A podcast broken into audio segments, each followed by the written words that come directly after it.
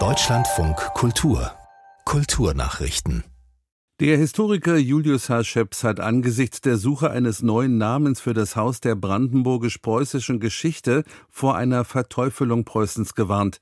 Es scheine ein Trend zu sein, die Bezeichnung Preußen endgültig aus dem öffentlichen kulturellen Leben zu tilgen, schrieb Scheps, der an der Namensfindung für das Museum beteiligt war, in den Potsdamer Neuesten Nachrichten.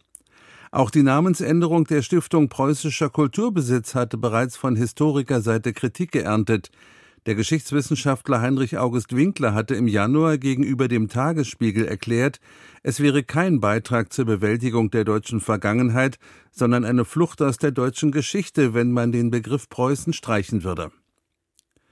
Die Bundesvereinigung der Arbeitgeberverbände hat ein Zehn-Punkte-Papier zur Verbesserung der Schulqualität vorgelegt.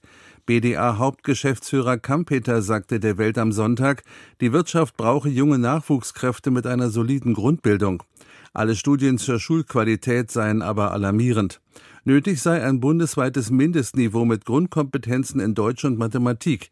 Jugendliche mit schlechten Startchancen müssten intensiv begleitet werden.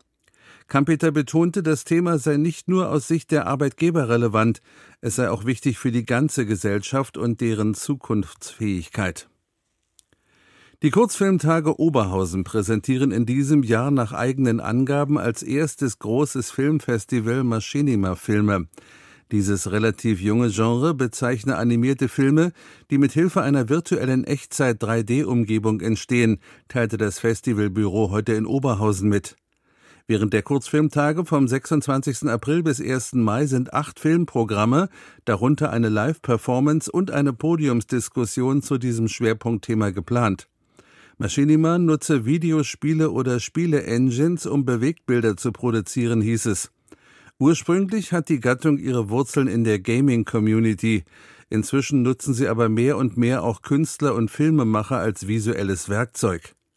Vorgestellt werden unter anderem das Musikvideo Dance Waldo Dance von Chris Brandt, in dem zwei Avatare zu Breakdancern umprogrammiert wurden, oder die virtuellen Realitäten My Own Landscapes von Antoine Chapon, die Soldaten bei der Bewältigung von posttraumatischen Belastungsstörungen helfen sollen.